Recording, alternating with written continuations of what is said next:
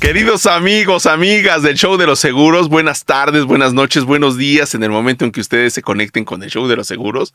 Les mandamos un abrazo cálido, bueno, no sé si cálido porque está haciendo medio calorcito, pero está lloviendo. Además, estamos estrenando estación porque hoy entró el verano y rapidísimo, ya, o sea, pareciera que fue ayer cuando estábamos celebrando la primavera, ya, ya estamos, hoy entramos en el verano y bueno, con esta entrada también le damos la bienvenida a don Raúl Carlón y al señor productor que están aquí con nosotros. Buenas tardes. Buenas tardes, mi querido Paco. Buenas tardes, señor productor. Buenas tardes. Pues sí, eh, se da la entrada al, mes de junio, bueno, a la mitad del mes de junio, ya que prácticamente en los últimos 10 días de este mes, entrando el verano y entrando con fuerza, porque bueno, pues la lluvia, cuando menos aquí en el sur de la ciudad, está bastante fuerte, ¿no? Así es de que pues muy contentos aquí, afortunadamente no mojados, pero sí contentos de estar en el show, mi querido Paco. Aquí se aplica qué bonito es ver llover y no mojarse. O esta tarde vi llover. vi gente correr y no estabas tú. Ay, y no estabas tú. Don Chaparrito Manzanero, me acordé del señor. sí. Porque la compuso, ¿no? Él la compuso esa canción. Sí, por supuesto. Eh, tanto la letra como la música. Sí, qué bárbaro, qué bárbaro. Acá el señor productor tiene una historia que le platicaron acerca de, Manzanero, su productor, el productor que, que le hacía sus discos a, a don Armando es este, es maestro de acá, del chavito. Ah, lo conocí. ¿Eh? Ah, no, que no lo conoce, que no, que no es su profe, pero que sí lo conoce, que ya se lleva de acuerdo con él. Están componiendo juntos. Y que aquí entre nos le contó una historia de cómo es que escribió esa, esa, esa melodía. ¿Cuál era? La de este. Ahorita me acuerdo. Este, este. Contigo aprendí. Nos, nos explicó por qué le dijo contigo aprendí. A ver si un día a ver si ponemos a Chavito que nos platique esa anécdota que le contó el señor productor de Armando Manzanero. O sea, no se lo contó cualquiera. ¿Y, ¿Y cómo? Y Cautli. ¿Y Cautli? ¿Así apellido así? ¿O si se llama? Y, y Cautli. Ah, vamos a buscarlo a ver si sí es cierto, ¿no? Si nos está echando largas acá el don. y, debe de ser, me imagino, que, peninsular, ¿no? De, de la península de Yucatán. Mm, yo creo que sí. Ah, aquí está, ya me está enseñando, me está dando aquí evidencia para que no esté de chismoso mi papá. Aquí está. Y Cautli Cortés, exactamente. Productor de audio, ingeniero. Tiene Grammys y Latin Grammys.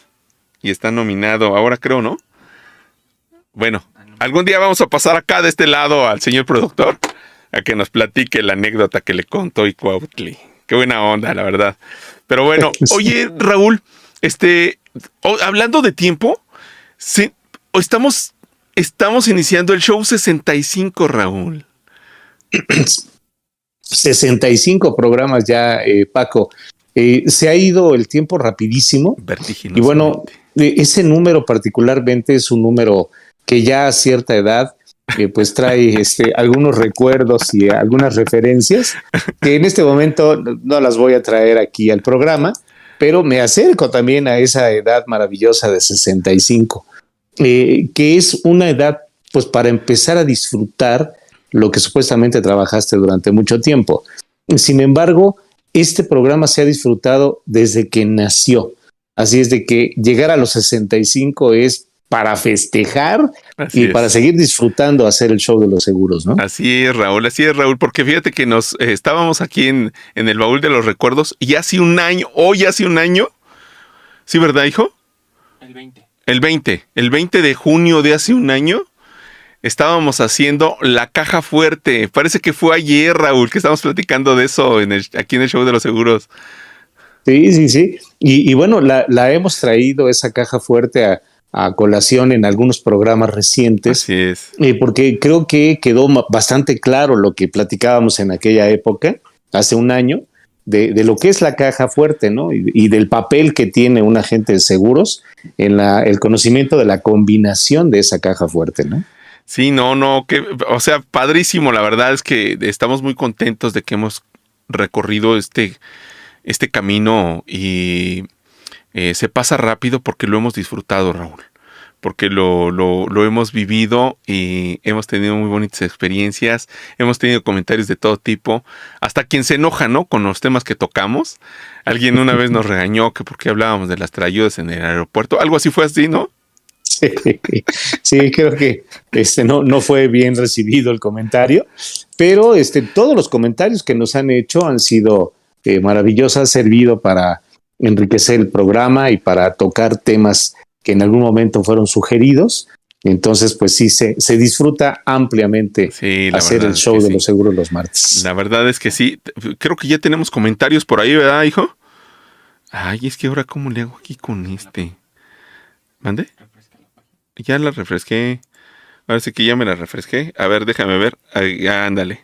Esta tecnología de ver así me rebasa, aunque ustedes no lo crean.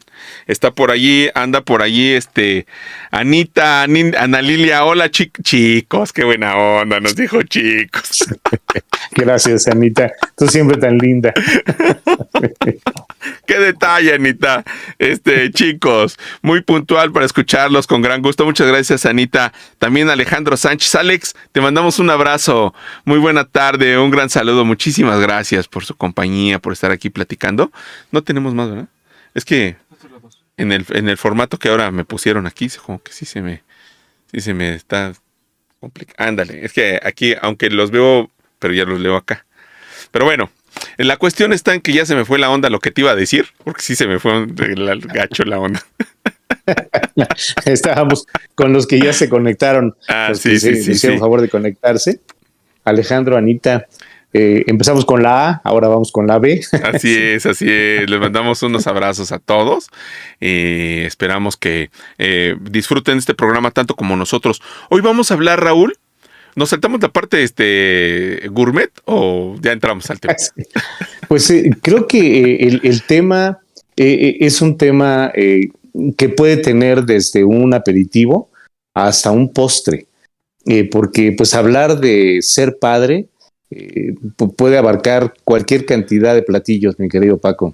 Sí, no, vamos a hablar de los papás, porque así como hablamos de los niños, que hablamos de las mamás, hablamos de los maestros también, este, pues hablar de los papás es indispensable, porque porque lo requiere el momento, porque lo requiere la sociedad. Estamos pasando por momentos sociales muy difíciles, muy complejos, muy eh, ásperos. Y yo creo que todo eso eh, pareciese mentira, Raúl, pero eh, toca la membrana del papá. O sea, hablar del papá en estas situaciones que tienen que ver, a lo mejor este, me estoy arrojando demasiado, pero que tienen que ver con la violencia, que tienen que ver inclusive con el suicidio, que tienen que ver con, eh, bueno, tantas y tantas otras cosas que pudiésemos mencionar, pero por la falta del, de la imagen paterna, ¿no, Raúl? Eh, sí, Paco, eh, es un, pues eh, digamos que es una condición que ha venido evolucionando. La, paternidad, pues se, se, conoce desde hace siglos, desde siempre. Es de hecho la referencia de culturas, la referencia de ideologías, de creencias, de religiones, etcétera, etcétera, etcétera. Sin embargo, el hablar de la paternidad permanente como le pusiste al, programa, eh, pues refiere a esa actitud, esa conducta que se supone que debe de estar desde que uno sabe que acaba de concebir hasta que uno sabe que se está yendo, que está por partir. Sin embargo, hay mecanismos que permiten pues eh, hacer permanente la presencia paterna aún después de la muerte, ¿no? Eh, esa parte es una parte tal vez financiera, es una parte conductual, es una parte romántica, pero la ausencia de esa figura, eh, Paco, es parte fundamental de la eh, pues, justificación de lo que significa la palabra familia. Así es. Lo que significa esa palabra. Esa palabra no tiene sentido si no está compuesta por los elementos que tradicionalmente han formado a la familia. Y una familia no, no se inicia, Paco, una familia se funda. Fundar una familia es parte de, de, saber exactamente cuál es el sentido de responsabilidad que se asume cuando uno se convierte en papá. Es la bendición más maravillosa que pueda ocurrirle a un ser humano desde seguramente nuestra perspectiva, desde nuestra creencia. Sin embargo, lamentablemente, pues la sociedad no tiene a puros Pacos y a puros Raúles, este, tiene también otras personas y pues hay personas que creen algo distinto a esto, ¿no?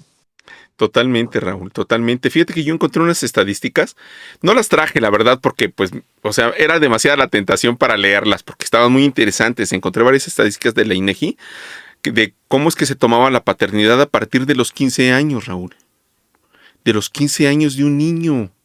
O sea, un niño teniendo un niño, ¿no? Y, y, y, allí ya empieza la complejidad del asunto de lo que estamos hablando. Y hay papás que tienen 65 años, Raúl. O sea, que tienen un bebé. ¿Cómo hicieron? Pues no, ahí sí no decía eso, pero bueno, la cuestión es que... pero era demasiado tentador poder leer esas, esas estadísticas, por eso no las traje aquí, porque nos llevaríamos aquí hasta la medianoche platicando de eso. Sin embargo, me encontré un, eh, un artículo escrito, te voy a decir por quién, por Eli Martínez, en el Universal, en el Universal de Querétaro, que si tú me permites voy a leer algunos parrafitos que encontré en esto.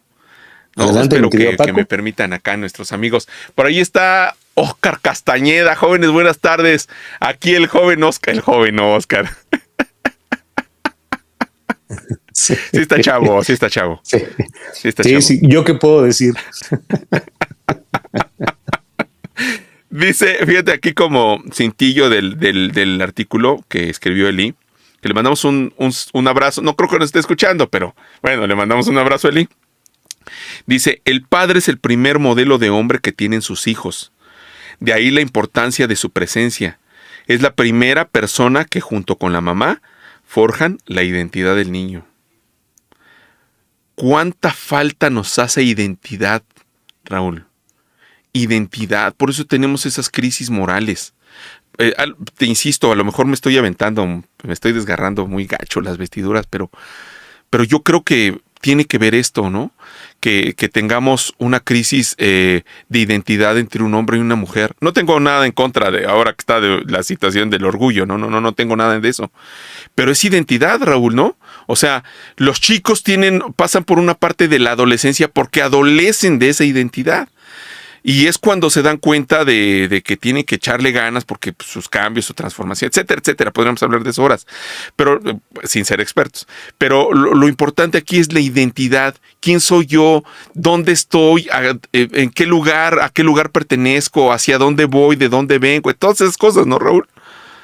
Así es, Paco. Es, un proceso eh, no nuevo, es un proceso milenario de siglos desde que el hombre es hombre eh, el proceso de la eh, adquisición de esa identidad que se va formando, pues necesita modelos. Eh, el adolescente prueba identidades y entonces, pues, en algún momento se identifica con una y esa identidad es la que asume y finalmente conforma todo lo demás a partir de la elección que ha hecho. Sin embargo, ante la ausencia de modelos, pues evidentemente se sustituyen con los modelos que hoy están presentes en la sociedad y pues probablemente no en algunos casos sean los mejores. Eh, eh, un, chamaco de 15 años que procrea eh, probablemente tenga la principal adolescencia de, de, lo que está ocurriendo en su vida. le falta información y eh, el que se procrea a los 65 años le sobra información, eh, pero no la utiliza. Eh, por un lado, el de 15 no tiene la información y eso trae por consecuencia una situación de paternidad que probablemente no tenga identificada. Y por lo tanto, como no tiene la identidad de padre, pues asume roles con la persona que acaba de procrear pues muy alejadas del sentido de la responsabilidad. El que tiene toda la información, pues tiene 65 años de edad y se procrea, bueno, pues seguramente asumirá un rol seguramente distinto al jovencito de 15 años. Pero en ambos casos, Paco, la persona procreada, tanto el de los 15 como el de los 65 cuando se procrean, eh, necesitan tomar la responsabilidad que corresponde para poder dotar a ese ser humano de los elementos que le permitan tomar la decisión correcta en el término de su identidad. Y ante ello, bueno, pues si vemos una crisis, eh, crisis, como bien la mencionas, moral, pero también la crisis moral deriva en crisis sociales, en donde no hay una identidad eh, eh, como, como ser humano que permite masacres como la que estamos viendo hoy en el país, en todas partes, que permite crímenes como los que vimos esta mañana, en donde me enteré que a dos sacerdotes jesuitas ah, los agribillaron en una iglesia en Chihuahua, bueno, en la frontera con Sinaloa. Entonces, ¿qué tienen las personas que actúan así? Lo que tienen es una identidad falsa. Así es. Y si analizamos lo que pasó en sus familias, seguramente encontraremos ahí, pues, algunos de los orígenes de esas identidades, ¿no? Mi abuelito decía, solamente el indio sabe lo que carga en el morral. Y es, es, esto, ¿no? Es esta historia, ¿no? A lo mejor yo no tuve un padre, pero llega un momento, Raúl, en que tenemos la capacidad de decisión, tenemos el uso de razón. O sea, eh, dejo de, de, seguir ese ejemplo. Por ahí hay una película muy buena, creo que se llama de creo que se llama De las calles a, Harvard, creo que así se llama. De, no sé si has visto esa película, si nuestros amigos han visto esa película. Hace mucho tiempo que yo la vi. Eh, era de una niña que era eh, hija de, de padres drogadictos y alcohólicos. Y se la pasaban en la calle. Ustedes saben, o sea, todo delinquiendo para conseguir para el alcohol, para la droga, etc. Ella pues se la pasaba cuidándolos, limpiándolos, bañándolos, vistiéndolos, alimentándolos de, de como ella podía hacerse de algún recurso para poderles dar de comer eso. Pero ella dio el salto hasta que se graduó como abogada en Harvard. O sea, sí puedo seguir el ejemplo de mi papá de que haya sido lo que haya, como dijera aquel, haya sido como haya sido, y yo seguir ese ejemplo o dejar ese ejemplo atrás para yo eh, abrirme paso en la vida y llegar a ser alguien eh, de provecho, ¿no? Aunque mis padres hayan sido. Pero es más fácil, ¿no? Pero es más fácil seguir el ejemplo del, del, que me dio mi papá. Bueno, es que yo lo vi, es que yo lo viví. A lo mejor mi papá nunca hizo ejercicio, pues porque yo lo voy a hacer, ¿no? O sea, se murió chavo, pero pues ni modo, pues esa genética tenemos, ¿no? Y, nos conformamos con eso. Acá está llegando este, este, Mike eh, Casapa, este, muchas gracias Mike por tu compañía, le mandamos un abrazo, ¿mande? Sí, es que, pero es que tengo que ponerme los lentes y no lo veo.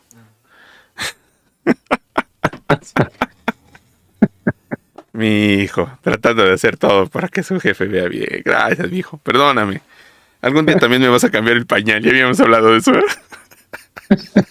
ya habíamos hecho esa referencia hace un momento. Fuera del aire lo platicábamos. Déjame decirte, Raúl, mira, este, dice acá, el padre aporta un sentido de pertenencia a los hijos, ayuda en el desarrollo, en, el desarrollo social de los hijos. El padre como figura sensible sabiendo anteponerse a las personas autoritarias y radicales. El padre cuando es un modelo proactivo. Qué importante es eso del modelo proactivo, Raúl. Ahora en nuestra sociedad. Bueno, pues es que cada punto de eso podríamos discutirlo por media hora cada uno. Luego, este cuando, aporta límites claros, ay, eso es que importante. Hoy en, hoy en día, por este, poner límites claros, bueno, y que no solamente sean para el chico o el niño o la familia, sino que uno como papá también tiene que, que este, apegarse a esos límites que pongamos, ¿no? Porque eso de mandar a los niños a dormirse a las nueve de la noche, pero yo me desvelo, hasta la una de la mañana, no, no coincide, no concuerda, y es por eso que vienen las rebeldías, ¿no, Raúl? Eh, sí, eh, creo que estamos eh, llegando a un punto fundamental porque el ser proactivo es una palabra muy complicada, una palabra que probablemente muchos no alcancen a dimensionar. ser proactivo tomando la responsabilidad que me corresponde a mí para enseñarle a mi hijo el sentido de la responsabilidad. Eh, y, creo que merece repetir eh, esa, esa, esa frase, ¿no? El hecho de que yo le enseñe a mi hijo a ser proactivo es porque yo estoy tomando la responsabilidad de hacer a mi hijo responsable. Y la proactividad entendida desde ese punto, pues implica que mi hijo toma el ejemplo de lo que ve de su papá y no solamente las enseñanzas en teoría. Es muy bonita la teoría, pero el ejemplo arrastra. Así es. Arrastra. Así es. Y si mi hijo escucha algo que yo le digo, pero ve una cosa completamente distinta en lo que yo hago, pues la proactividad pierde absolutamente todo el sentido y pues el ejemplo es precisamente lo que arrastra a los jóvenes, ¿no? Resumimos con coherencia, ¿no, Raúl? Totalmente. lo que digo tengo que hacerlo. Y si no, pues bueno, ahí caemos en un desfase total, ¿no? Sería una mentira, Raúl. Les enseñar, estaríamos este, enseñando a mentir, ¿no? ¿No? Este, diles que no estoy, ¿no? O este. No, digas mentiras, pero dile que no estoy. Pero ¿no? pero diles que no estoy. O cosas así, ¿no? De ese tipo. Son, son, son pequeñísimos detalles, Raúl, tan finos detalles, pero es ahí donde, donde está la situación. Déjame seguir aquí rápido, ¿no? Para que no nos. Adelante. Pero antes de eso, déjame decirte que esto que estás diciendo eh, es el modelo eh, que hemos platicado, que tú has citado varias veces, Raúl, aquí en el show, de la situación de cómo es que el hijo, obviamente el hijo aprende del papá por sus acciones, y si yo preveo el futuro, su vida, su escuela, eh, mi vejez, mi retiro, si yo lo preveo, pues el muchacho también lo va a hacer, ¿no? En, alguna ocasión me encontré con un, con un, con un, con un cliente, que eh, obviamente era papá, y me dijo, oye, es que yo no quiero ser como mi papá, o sea, él tuvo un trabajazo, él recibió muchísimos premios, compensaciones, bonos, nos llevó de viaje, etcétera, etcétera. Pero hoy no tiene un peso. Tengo que mantenerlo yo. No quiero que me pase eso con mi hijo. No quiero que mi hijo pague por mi vida. O sea, si yo, si mi papá alcanzó todo eso, ¿cómo es que no hizo allí un guardado, compró un seguro, hizo algo? Y, y pues ahora su enfermedad, porque estaba enfermo el señor, pues yo tengo que ver por él es, un miembro más de mi familia, lo sé, pero no tendría que estarlo manteniendo yo, pero lo tengo que mantener. Eh, el, tema es precisamente el ejemplo. Eh, me, conformo con mostrarte una vida eh, desahogada, una vida incluso hasta opulenta en algún momento, dándote todos los placeres y las comodidades, etcétera. Pero no preveo lo que va a ocurrir conmigo en el momento que yo ya no pueda producir. Y eso es un ejemplo que pesa más que los premios y los viajes y los coches y la ropa y todo lo que le pude haber dado a mis hijos. Eh, eh, ese es el concepto del título que le pusiste al programa, Paco. ¿Cómo ser un padre permanente? Y la permanencia del papá está en el ejemplo si yo doto a mis hijos de ejemplos, esos ejemplos los van a replicar cuando yo ya no esté con ellos. Y entonces sigo ahí de manera permanente porque ellos están siguiendo el ejemplo. Y si ese ejemplo se lo inculcan a mis nietos, entonces ya trascendí una generación más, porque voy a seguir presente en mis nietos, aunque tal vez yo ni siquiera llegue a conocerlos. Ese es el concepto fundamental de la permanencia paterna, ¿no? Los ejemplos que le das a tus hijos. Y uno de ellos es la previsión, Paco. No, no, no, no, es que son palabras que seguramente vamos a guardar aquí durante mucho tiempo. Este, tengo por aquí comentarios. Dice Rafa Becerril, anda por aquí, Rafita. Le mandamos un abrazo. Aló, saludos, muchas gracias, Rafita. Te mandamos un abrazo con todo cariño a Rafa. Nos encanta tenerte aquí con nosotros. Osquitar Castañeda dice: El ejemplo arrastra. Actualmente la gente quiere todo de inmediato. No tienen educación financiera y, no prevén el futuro. y ese ejemplo que pues están siguiendo algunos de lo que recibieron de sus papás, se va a reproducir en los hijos de los que hoy no están previendo. Y pues vamos generación tras generación tras generación arrastrando ese ejemplo. En algún momento tenemos que romper ese ciclo perverso. Y, y, ese ciclo perverso está en manos de los que hemos decidido estar en esta carrera. Esta carrera sí permite enriquecerse, pero es mucho más rico enriquecer con ejemplos a nuestros hijos para que ellos a su vez eh, pues repliquen ese eh, ejercicio de, de ejemplos hacia todas las demás generaciones. Y ahí podemos empezar a romper ese ciclo perverso, Paco, de la falta de previsión, ¿no? Así es, así es, así es. Déjame seguirte leyendo por acá, porque son varios puntos para no saltarnos ninguno. El que viene, cuando los hijos varones se benefician del contacto con un modelo paterno, responsable, racional, benévolo, sereno, empático, aprenderá a modular sus impulsos agresivos. Uf, ¿no? Me acordé del señor este que se bajó a pegarles con un tubo, ¿no? A los de un coche. Sí, así es. Y bueno, ese es un, uno, uno de muchos ejemplos que hay de gente que se baja y ya no nada más con un tubo, sino con un arma. Así es. Y, y acribilla ahí a alguien porque lo vio o se le pasó o se le cruzó o por una impericia manejando, le cerró el coche y eso es suficiente para que alguien decida quitarle la vida a otro, ¿no? Imagínate nada más. Fíjate, dice aquí, con la interrelación del modelo paterno con el niño, este va descubriendo el modelo de autoridad.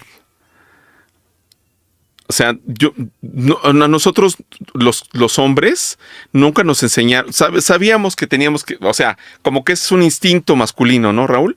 El, el que sale a proveer, el que sale a luchar por la vida, etcétera, como que eso es un instinto, pero nadie nos enseñó de autoridad. Y, y, esto que tú estás diciendo, lo que está diciendo también este Oscar, del ejemplo, es que mi papá tenía la autoridad, ¿no? Tenía con eh, era, no sé, a mí me gustaría que algún día mi hijo dijera, no, es que mi padre era tan elegante aún cuando se enojaba. Ah, eso sería padrísimo, ¿no? ¿Sí, hijo, soy elegante cuando me enojo? Ah, como el padrino.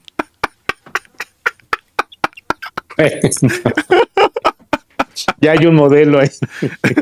Bueno, lo agarro del padrino. Agarro buen modelo.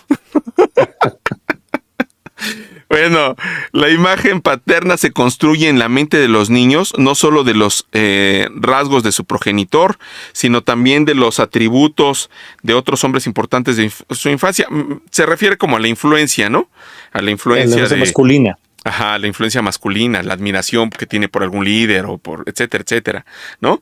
Este, luego dice, la figura del padre aporta al hijo protección el niño que se siente protegido por su progenitor aprende y comienza a desarrollar conductas de autocuidado. Uf. Y luego fíjate, habla de las consecuencias de la falta de la figura del papá. La presencia es de vital importancia en el desarrollo psicoemocional de los hijos. Aquí les muestro algunas de las consecuencias pérdida de contacto afectivo y lúdico con los hijos, la presencia del padre, su comunicación con ellos, el tiempo que le dedica para jugar, es de vital importancia en la construcción del aparato psíquico del niño y del desarrollo de su autoestima. Tenemos tiempo para todo, menos para jugar, porque suponemos que no es importante, Raúl. Sí, eh, y creo que eh, el tema de eh, sentarte con, con tus hijos a jugar en algún momento, para muchos padres puede representar como eh, un espacio en la agenda que yo me hago para que de 6 a 7 de la tarde juego con él. Oye, pero si el niño quiere jugar a las 5 de la tarde, no, no está en su, en su agenda. Te tiene que esperar hasta las 6 de la tarde porque a esa hora, y además eso es disciplina, etcétera, ¿no? Bueno, eh, qué bueno que hubiera un espacio en la agenda de muchos papás para poder jugar con los hijos. Y en algún momento el juego puede no implicar sentarse en el suelo a jugar con un carrito, sino el juego puede implicar otro tipo de enseñanzas que probablemente estén alejadas de la figura del juguete. El juguete puede ser el propio papá, es decir, tú haz conmigo lo que tú quieras hacer conmigo porque yo soy tu juguete. Nada más que ese juguete tiene una esencia de ejemplo que probablemente no tenga el Boss Lightyear de plástico o el goodie de plástico o el cochecito o el dado, etcétera. Y creo que todos, Paco, eh, seguramente de nuestra generación, de, de, la mía tal vez un poco más, este, yo no tuve oportunidad de jugar con mi papá porque a los siete años de edad, yo tenía esa edad, mi papá murió. Se fue y, pues, yo, yo no tuve la figura del papá, pero yo sustituí la figura del papá con la figura de mis maestros. Y la, la, la autoridad que me mostraban mis maestros, las enseñanzas de mis maestros, fueron fundamentales para el desarrollo de esa identidad que Raúl Carlón Campillo, un servidor, pudo haber desarrollado. Sin embargo, cuando Dios me bendijo con mi primer hijo, dije, bueno, yo no me puedo ir cuando él tenga siete años. Cuando, él tenga siete años, yo tengo que estar vivo. Y justo cuando Raúl cumplió siete años, llegó Juan Carlos. Entonces eran otros siete años más. Y bueno, ya, ya casi llego a los 65, gracias a Dios con vida. Pero eh, esas figuras de yo soy tu juguete, tú puedes hacer conmigo lo que quieras, pero en todo lo que juguemos tiene que haber una enseñanza. Y un día, Raúl, el mayor de mis hijos, estaba muy chiquito, eh, lo cargué y le dije, dime algo, ¿qué, soy? ¿Qué represento yo para ti, hijito? Perdón por la referencia que hizo Raúl de, de su papá en aquel momento, pero me dijo, papá, tú eres como mi moco. Le dije, este, wow, qué, qué, qué bien me siento con lo que me acabas de decir, ¿no?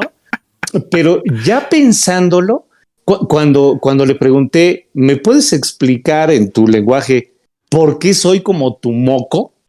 Me dijo Raúl, porque yo puedo hacer con mi moco lo que quiera. Y me quedó perfectamente claro el sentido de lo que él estaba diciéndome, porque soy esa masa que puedes moldear, que puedes jugar, que la puedes estirar, la puedes hacer píldora, te la puedes volver a pegar, te la quitas. Y, bueno, todo eso me quedó como enseñanza.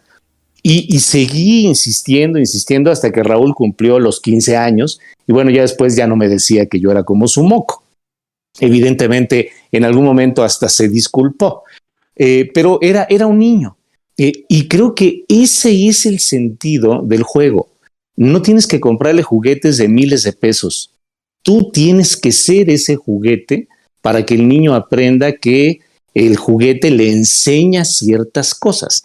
Ya después, eh, en otra ocasión, platicaré un, un, episodio cuando Raúl estaba en la, en la prepa y un chamaco estuvo buleándolo este, bueno, lo amenazó hasta que iba a ir a la casa por él y lo iba a, golpear y, y, Raúl ya no quería ir a la preparatoria porque tenía a ese muchacho que lo estaba buleando. Y entonces nos confesó por qué no quería ya ir a la escuela. En ese momento fui con él, hablé con el prefecto de la, de la prepa, le dije, a ver, ¿usted le hizo un examen a mi hijo? Y dijo que tenía el perfil para ser alumno de esta preparatoria, pero parece que ese examen pues no se lo hacen a todos, porque hay un porro que está molestando a mi hijo. De manera que quiero decirle a usted, señor prefecto, que si usted no le pone un alto a ese porro, entonces voy a denunciar a ese porro en el Ministerio Público por amenazas. Y a usted lo voy a involucrar en esa demanda porque no es posible que la Universidad Panamericana tenga un joven con esa conducta. En ese momento le hablaron al muchacho, el muchacho le ofreció protección a Raúl. Lo fue a ver, le dijo, oye, no, que tu papá no me meta a la cárcel, yo te protejo del que te esté molestando. Cuando fui por Raúl en la tarde, Raúl salió maravillado. ¿Qué hiciste? Le dije, mira, hijito, eh, eh, toma, toma nota. A la gente violenta la dejamos hace 40 mil años. El ser humano ya evolucionó pero la inteligencia puede más que la violencia. Así es de que el elemento para poder calmar o tranquilizar a bestias como ese jovencito es la autoridad. La autoridad. Tú tienes que hacer uso de la autoridad, no de la fuerza bruta. Y bueno, el ejemplo que, que, recibió Raúl ahí lo ha acompañado hasta sus 32 años que tiene hoy. Pero la sangre me hervía, Paco. Yo quería agarrar a ese muchacho y patearlo, pero dije, no puedo hacer eso. Yo no puedo enseñarle a Raúl que la violencia se tiene que atender con violencia. Y afortunadamente creo que pasó eh, ya la, eh, la época. Perdón por extenderme tanto con, con esta referencia, pero creo que es fundamental e, esta parte de ¿qué, eres tú para ellos. Eres el moco, pero también eres la persona que lo tiene que formar. Y el día que tú no estés, esos ejemplos van a permanecer. Y, y, la permanencia permanente o el padre permanente es el que deja ejemplos, más que el que deja una casa o deudas o, cualquier otra cosa, ¿no? Claro, el que deja un seguro deja un ejemplo maravilloso, fundamental. Grandioso, Raúl. Porque además, eh, en esos juegos, en esos juegos que uno tiene con los hijos, no le está enseñando una materia o no, no, no, no, no se trata de eso, sino se trata de, del afecto, de las emociones. Se enseña a reír con el que uno ama, se enseña a brindarse con el que, con, precisamente con esa persona que uno ama, a, jugar eh, rudo pero con cuidado, a, no sé, es, eh, son momentos inolvidables, ¿no? Acá el chavito eh, se acuerda mucho de que alguna vez jugamos a calcetinazos, lo rellenábamos con el otro calcetín y nos agarrábamos a calcetinazos, ¿no? Bueno, me, me acribilló, me tiró, pues imagínense, él tendría, ¿cuántos años tendrías cuando eso? Cinco, seis años, no sé. Bueno, pues tuvo la capacidad de tirarme y me agarró a calcetinazos, ¿no? Este, fue, eh, se ríe ahora de que lo recuerda, ¿no? Pero son, son cuestiones que nunca se nos van a olvidar y son esas cosas que nos van a hacer permanecer en la vida y son esas cosas que nos van a hacer tomar decisiones, son esas cosas que nos alcanzan para una identidad, etcétera, etcétera. Son, es un cúmulo de cosas que que son indescriptibles más que para quien los ha vivido, como estas cosas que ahora tú nos platicas y que te agradecemos que tengas la confianza de platicárnoslas, Raúl. No te extiendes, nosotros permitimos que te extiendas todo lo que tú quieras, porque son cosas, son ejemplos padrísimos que seguramente guardaremos en el corazón. Dice Rafita, los papás, al ser un ejemplo, debiéramos ese, también dar ese impulso para hacer conciencia de la protección. Dice, muchos felices, muchas felicidades Raúl por tu hijo que, que se graduó. Ah, sí, hace, hace poquito que se graduó, ¿no? Tiene como tres meses. Tres años. ¿no? No, no, no. Juan Carlos tiene dos años que se graduó. El último que se graduó fue Juan Carlos. Raúl tiene seis años que se graduó. Ajá. ¿Y yo por qué lo vi tan cerquita? No, sí. Lo que pasa es que eh, Juan Carlos terminó la carrera hace eh, tres años, pero por la pandemia eh, extendieron y postergaron el evento. Es verdad. Y el evento de la, de la este, titulación lo hicieron apenas el año pasado. Ah, ok. Este, entonces subí algunas fotos de, Juan Carlos titulado. Y bueno, pues muchas, muchas gracias por la referencia a, mi querido Rafita y, a todos, ¿no? Gracias. No, pues este, sí, ya, ya, ya me agarré la onda porque tenía desfasado el tiempo, por, por eso que tú me platicas. Este, no, pues que hablar del, del, papá Raúl es, es hablar de, del futuro que yo voy a tener como masculino, ¿no? Hablar de la mamá es del futuro que uno va a tener como femenina, ¿no? O sea, no, es, aunque las generaciones han cambiado, los gustos han cambiado, yo he escuchado, ¿no? Que, que ahora las generaciones dicen, no, es que yo no quiero tener hijos. Bueno, uno no sabe lo que está diciendo, porque al ver entre sus brazos esos ojitos que uno lo ven, con tanto amor sin decir nada, esas rodillitas perfectamente hechas, redonditas, que dan ganas de morderlas, esos piecitos, esos deditos en los pies, esas plantas de los pies redondeaditas, o sea, son formas físicas que a uno le arroban el corazón, le roban el sueño, lo impulsan para ir hacia el frente, no importa lo que tenga que suceder para que yo pueda proteger. Hay de todo en la vida del Señor, ¿no? Hay papás que los olvidan, hay papás que los maltratan, que los dejan, que los dejan, inclusive que están dispuestos a no dar pensión alimenticia. O sea, yo creo que eso raya en, la sin razón, en la locura, Raúl. Pero eh, sabemos que hay de todo, pero yo creo que somos más los que queremos dar la vida por nuestros hijos y dejarles algo para que sigan viviendo, dejarles algo para que ellos sigan progresando. No solamente la, la herencia física, de está bien el, del seguro, ¿no? Que es, que es, lo que el tema que nos acontece aquí a nosotros, pero dejarles también una autoestima sólida, una capacidad de, de, decisión, una mentalidad sana que le permita tomar decisiones como esta de tener un seguro de vida para que, para que su familia también esté respaldada y también esté protegida y también pueda seguir viviendo, Raúl. Así es, Paco. Eh, el, tema de que alguien decida comprar un seguro de vida y sobre todo mantenerlo, porque sí hay mucha gente que toma la decisión de asegurarse. El problema es que no conservan el contrato, porque en ocasiones es más importante otra cosa que mantener el contrato vigente.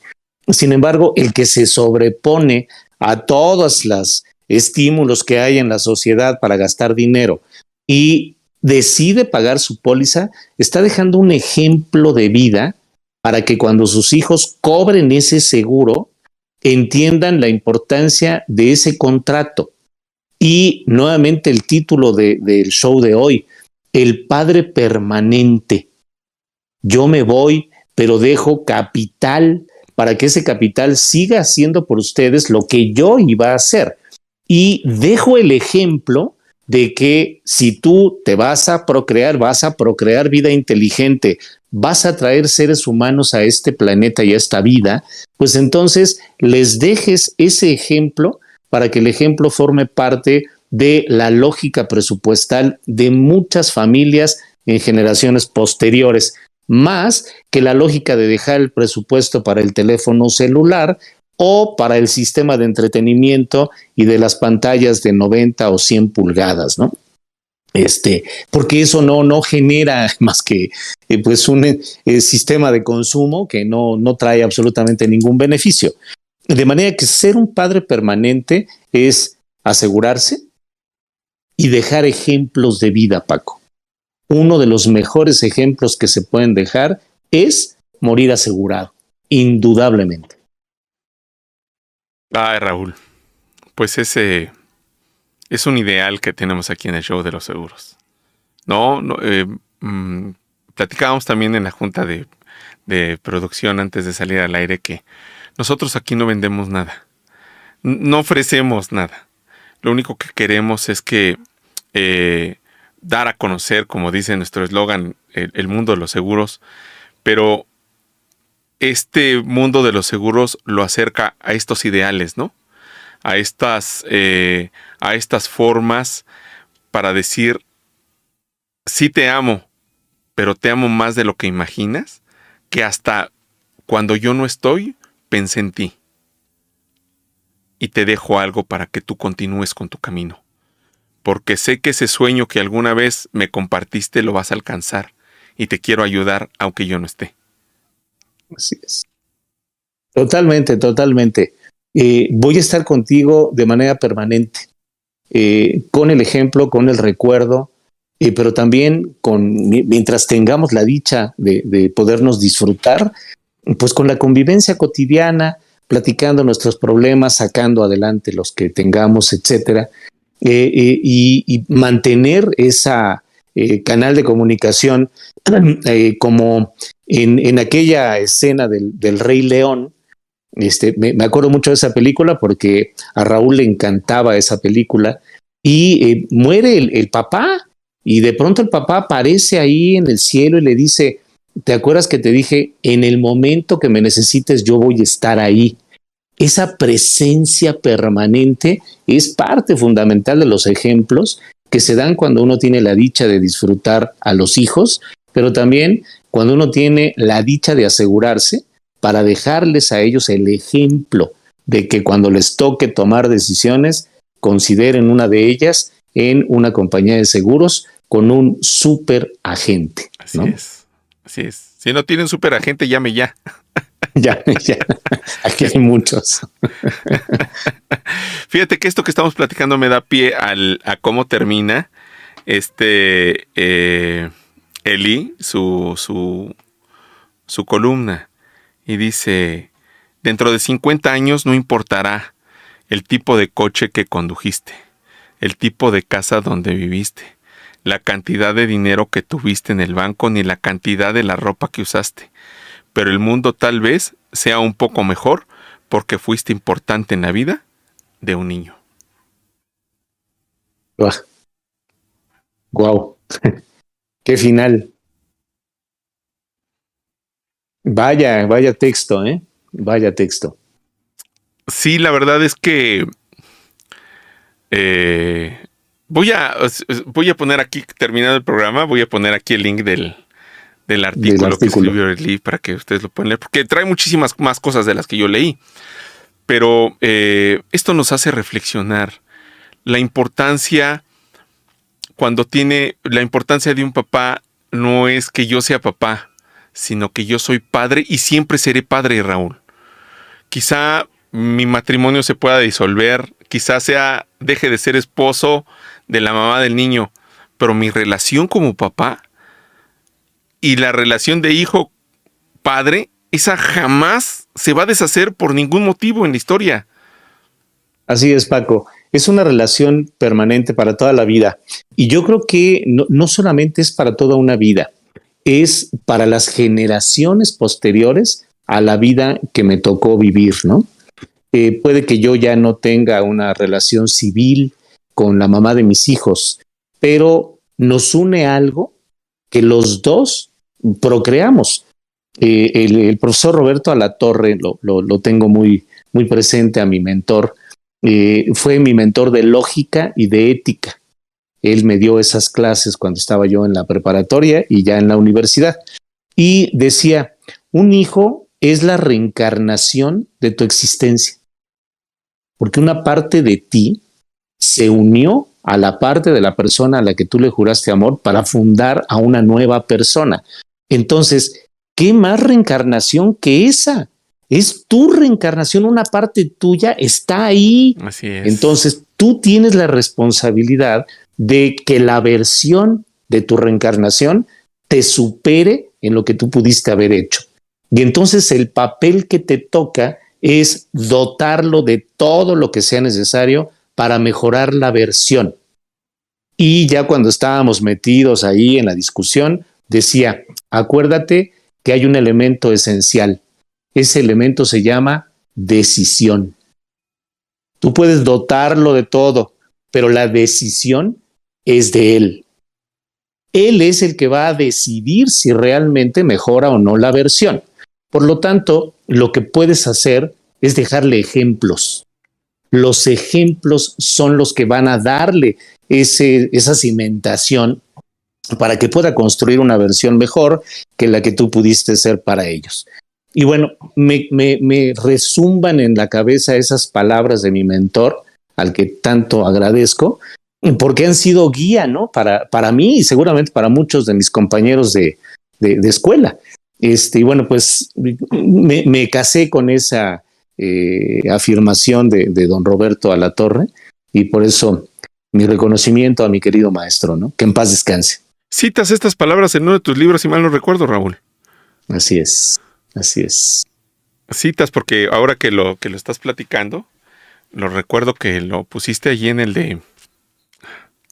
Ahora se me escapa, perdóname. Sí, en el de no compre seguros, no compre mejor venda sus riesgos. Venda sus riesgos. Ahí lo tienen. Si alguien no ha leído los libros de Raúl, no sabe el manjar que se ha perdido. No te estoy chayoteando, Raúl, la verdad. Estoy, estoy siendo sincero.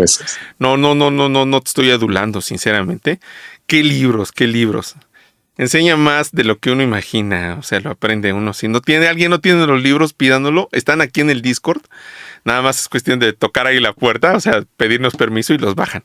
Y si no, pues mándenme un WhatsApp mándenme un WhatsAppito y está en el show de los seguros y ahí los tenemos a la disposición, los libros de don Raúl Carlón. Dice Alejandro Sánchez, excelentes conceptos. Gracias, Alex. Dice Sami, Sami que está por aquí con nosotros. Por eso es importante que como padres ser el mejor ejemplo y no ser incoherente con el ejemplo. Sí hablábamos de eso, la coherencia, qué importante es la coherencia.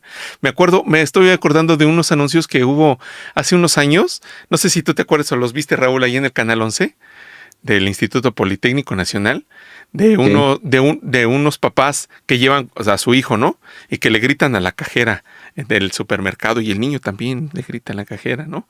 O del niño, o del, señor que va manejando y se va picando la nariz y el niño también se va picando la nariz. No sé si te acuerdas de esos. o, del, señor que va caminando con su periódico y va chiflando, ¿no? Muy contento. El chavito también va imitando a su papá son cosas que sin darnos cuenta, los chicos son unas, son, son unas esponjas que absorben y absorben conocimiento. Ven cosas que ni siquiera imaginamos que nos, que nos están viendo, ¿no? Oyen cosas que ni siquiera nos imaginamos. Ay, ¿cómo aprendiste eso, hijo? Es porque te escuché, papá. Tú lo dices a cada rato, ¿no? ¿No? Así es. Este, alguna vez alguien me dijo, oye, estuve platicando con Roy, haz de cuenta que estaba platicando contigo. Pobre de mi hijo.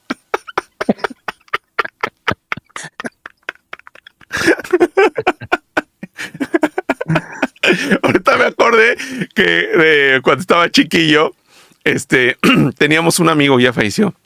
Teníamos un amigo que no conocía a Roy, este, pero sabía que habíamos tenido a Roy. Y entonces, este, oye, ¿dónde está tu hijo? Que no sé qué. Y estábamos en un campo así abierto y estaba de lejos Rodrigo, ya caminaba y toda la cosa y se voltea el, chavito y lo ve así a lo lejos y voltea y se me queda viendo y se pega en la frente. Era un señor ya grande, tenía poco pelo, pero se pega en su frente y dice, lo desgraciaste.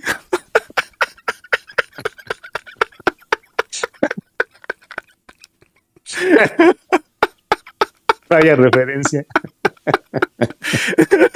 No sé, no, no sé si debía sentirme halagado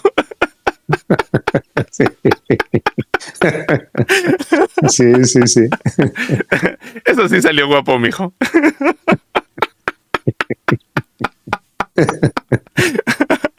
Pero más que eso, ojalá, eh, ojalá tenga algún ejemplo positivo. Ojalá este, pues pueda yo haber sido alguna influencia. Como deseamos que todos los papás sean para sus hijos influencia, ¿no, Raúl? Que seamos influencias positivas mm, de trabajo. Se escucha mucho, ¿no? Es que mi papá era muy trabajador, por eso es que yo también me rompo, ¿no? La vida, ¿no? Este, eh, existe el ejemplo, no, es que mi papá comía sus horas, ¿no? Por eso yo como a sus horas. No sé cuántos otros comentarios hemos escuchado de ese tipo, pero ojalá los papás podamos dejarle el ejemplo también de que asegurarse es una de las decisiones más importantes en la vida, Raúl. Así es, Paco. Eh, es una decisión importante que se toma desde el primer momento en el que alguien te dice sí, acepto. Eh, en ese momento, bueno, pues ya tienes la responsabilidad financiera más grande de tu historia, ¿no? Eh, tal vez si pensáramos dos veces lo que va a ocurrir en el tema financiero, muchos decidirían no acudir a esa eh, ceremonia y, pues ni modo luego que me busquen, ¿no? Pero hasta invitados llevamos y la gente aplaude y hasta lo festejamos y nos abrazamos. Pero sí acepto, son dos palabras por medio de las cuales asumes la responsabilidad financiera más importante de tu existencia. Y cuando ese sí acepto se convierte en un papi, la primera vez que escuchas esa palabra, papi, papá, eh, eh, eh, esa palabra te deja en la responsabilidad de ejemplos posteriores para ser un padre permanente. Y para hacerlo, no hay mejor forma que los ejemplos de estar asegurado, ¿no? Así es, así es, Raúl, porque les dejamos el ejemplo de que es más sencilla la vida, Raúl. O sea, sabemos que no los vamos a, poder eximir de problemas o de dificultades o de presiones o de angustias o de temores o de dolores. Eso a lo mejor me estoy escuchando muy romántico, hasta rayando en lo cursi, pero es la verdad, o sea, no, no vamos a poder evitarles todas esas cosas, pero sí mostrarles cómo hacerle frente a todas esas cosas de una forma más sencilla, más dinámica. Inclusive más barata, Raúl. Inclusive más barata. ¿No? Totalmente, totalmente. Eh, hace unas horas eh, eh, tuve una conversación. a Juan Carlos lo tienen que operar por una hernia ya oh, tal que tiene aquí en, el estómago y demás. Y bueno, pues ya estamos haciendo los trámites, etcétera. Este, y bueno, pues el, eh, ¿cuál seguro vamos a ocupar? Eh, pues el seguro que tienes, ¿no? Este, bueno, el, seguro que tú me das o el seguro de la empresa. No, hijito, el seguro que tú tienes, el seguro tuyo, no el de la empresa, el tuyo. Eh, pero ya es una elección de cuál de los dos. No es el y cómo le vamos a hacer, ¿no? Entonces, el tema de que pueda eh, elegir entre dos alternativas que le van a pagar por una cirugía es distinto a elegir y ahora cuánto nos vamos a cooperar cada uno de los que estamos aquí para que te puedas operar o de cuánto va a ser el ramalazo, ¿no? Eh, es parte de esos ejemplos, Paco. El seguro tiene que formar parte de tu presupuesto. Hoy que eres independiente, tienes que considerar el seguro dentro de tu presupuesto. ¿Por qué? Porque no tienes dinero para pagar con tu tarjeta la cirugía en un hospital. Nada más por eso. Pero sí tienes dinero para pagarle a la aseguradora la prima que cobra y que la aseguradora se encargue de la pérdida, ¿no? Oh, no, no, no, qué cosa acabas de decir, porque eso rompe con muchas eh, objeciones, ¿no? O sea, ¿cómo prefieres? ¿Qué, qué, qué prefieres? ¿Cómo lo eliges? pagarlo de tu bolsa o que alguien lo pague por ti, ¿no? Hemos hablado de eso.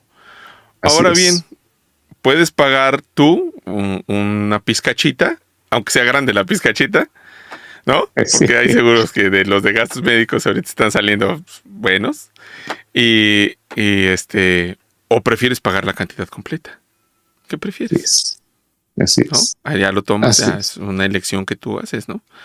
¿No? o ahora sí que como decía, ¿te acuerdas del, ¿cómo se llama? La pirinola, ¿no?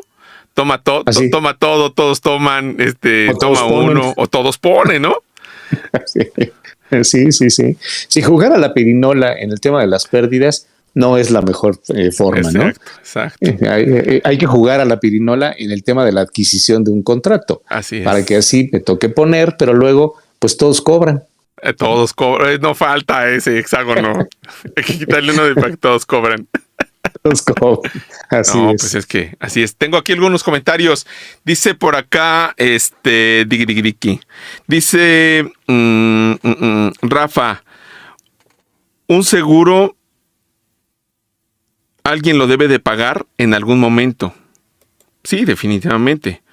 ¿no? Ahí, ahí, ahí tiene que. Por cierto, hablando de, padres e hijos, yo veo cómo Rafa se va a jugar con sus hijos boliche. Boliche. Y la reta y toda la cosa. Se pone emocionante. Y digo, a ver, ahora quién ganó, ¿no? Hasta sacan el tablero ahí. 153 asientos, no, pues profesionales, ¿no? Salen profesionales, ¿no? ¿Quién hace 200 puntos? Solamente Rafa y sus chavos. El equipo Becerril. El equipo Becerril, exactamente, exactamente. Este, la verdad es que son momentos inolvidables, son momentos que van a vivir, que van a recordar a sus hijos por siempre. Y seguramente uno como papá también. Dice por aquí, esa palabra hace conexión para toda la vida. El que te dicen papá. Antes te dicen papá. Papá. Sí. sí, sí, sí. Escucharla por primera vez te ata a la vida, ¿no? No, no, qué cosa, qué cosa. Raúl, podríamos seguir platicando de esto hasta las seis de la mañana de mañana. así es, así es, así es, mi querido Paco, es un tema apasionante. Apasionantísimo, ¿no? Y, buscar la permanencia, un legado, ¿no? No sé cómo pudiesen ponernos ahí. Se oye también muy, muy acá lo que voy a decir, ¿no? La cuestión del epitafio, Raúl, ¿no? Así es. ¿Cómo te gustaría que le pusieran ahí en el epitafio, ¿no? El hombre que, que me dejó un ejemplo, el papá que pensó en mí, este, un padre ejemplar, no sé. O simplemente tu nombre para no poner nada, ¿no? Sí, o la fecha, nada más, fecha de nacimiento y fecha de muerte, ¿no? Y ya. Eso te dice mucho, ¿no? Totalmente, totalmente. Eh, el, domingo fui al cementerio a, saludar a mi papá. Este, y, me da tristeza, no por el hecho de ir a un cementerio, sino porque los cementerios, Paco, están totalmente olvidados. Abandonados. Abandonados. Y dices, bueno, está bien, ya no, ya no físicamente está ahí, pero el ejemplo que yo recibí de tenía yo que ir al panteón, me, me ha encantado ir al panteón a reflexionar en la tumba de mi papá. y me da tristeza que hay muchos que están totalmente abandonados. Me pregunto qué ejemplos dejaron esos padres para los que decidieron abandonar sus tumbas, ¿no? Sí. No, y, muchos vivos, Raúl. Muchos papás vivos están abandonados. Tristemente. Tristemente, ¿no?